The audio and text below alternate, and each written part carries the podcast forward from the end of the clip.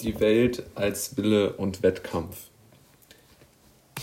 Wenn ich auf die Welt blicke oder auch mein Leben bisher reflektiere, dann erkenne ich, dass äh, Wille und Wettkampf die, die herausragenden Rollen in unserem Leben spielen. Und ich bin immer der Meinung, dass man an den Fragen, die in einer Gesellschaft gestellt werden, dass man daraus ableiten kann, welche Entwicklungen ähm, in der Gesellschaft so wirklich vorhanden sind, beziehungsweise welche Denkmuster die Gesellschaft innehat, welche, welche konkreten moralischen und ethischen Vorstellungen die Gesellschaft hat.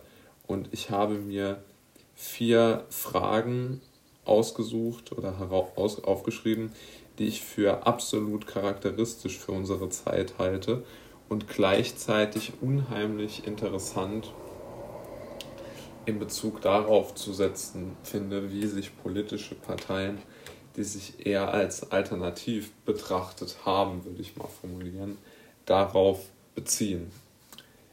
Die erste Frage, die ich mir gestellt habe, ist, welche Schulfächer gelten als wichtig?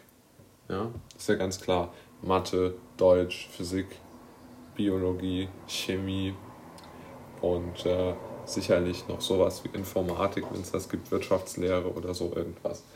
Ja, also diese auf unsere Arbeitswelt applizierten Fächer gelten als wichtig.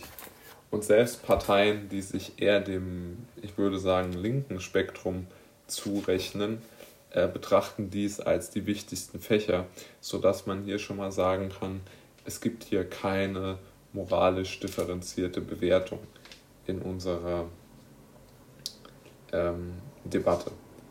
Dann habe ich mir die Frage überlegt, welche politischen Positionen werden als annehmbar eingestuft. Ja? Also bei mir in der Region zum Beispiel gibt es ein großes Werk eines Automobilherstellers und dort gibt es natürlich einen Betriebsrat. Und jetzt hat dieses große Werk Kurzarbeit angemeldet, ja, oder wollte es anmelden, besser gesagt.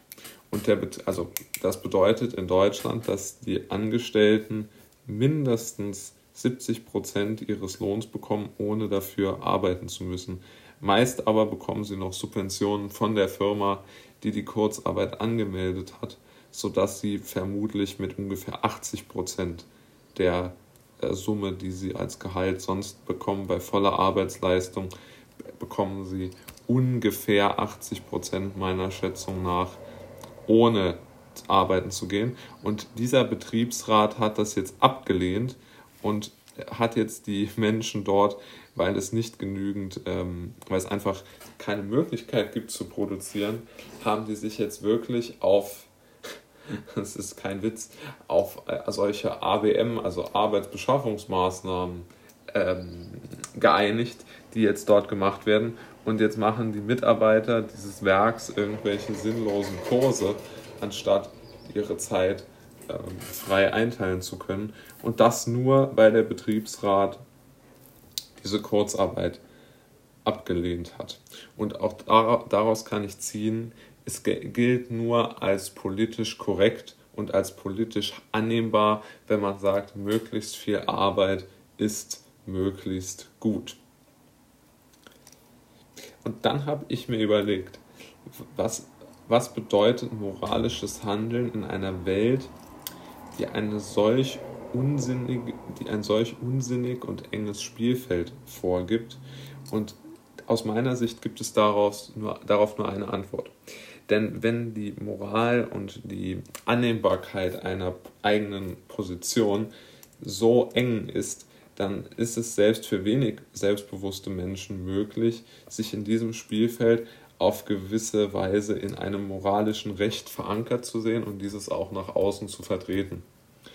Beispiel, ich glaube schon, dass sehr viele Menschen, die jetzt, ich bleibe wieder bei diesem Werk, die dorthin Arbeit, zur Arbeit gehen, dass die es schätzen oder es gut finden, dass sie sozusagen sich äh, als, als, als wertvoll erachten können.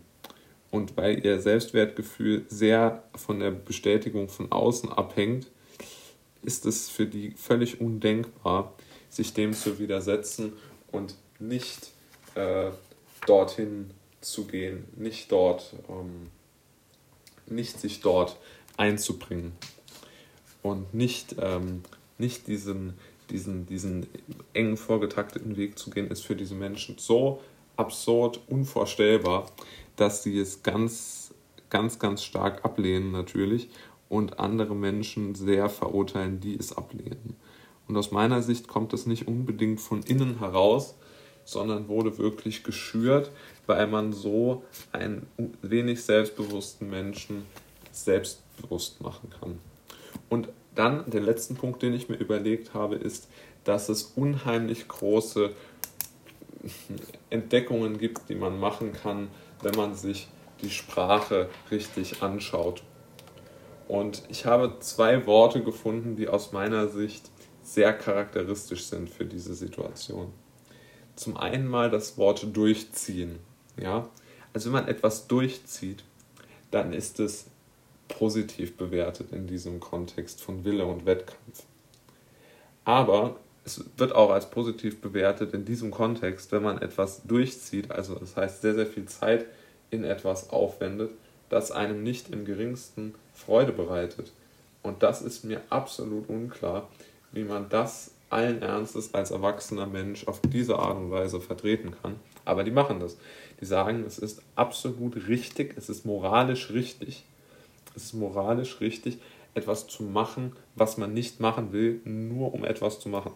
Das ist schon, finde ich, sehr, ähm, ja, wie soll man sagen, sinnbefreit aus meiner Sicht. Und dann natürlich das Wort aufgeben. Und das Wort aufgeben wird sehr negativ konnotiert.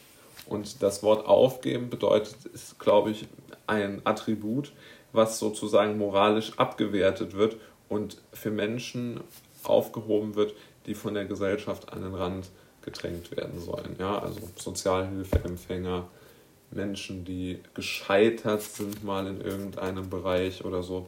Also die sollen an den Rand ähm, gedrängt werden und unter Druck gesetzt werden durch diese moralische Abwertung des Begriffs aufgeben.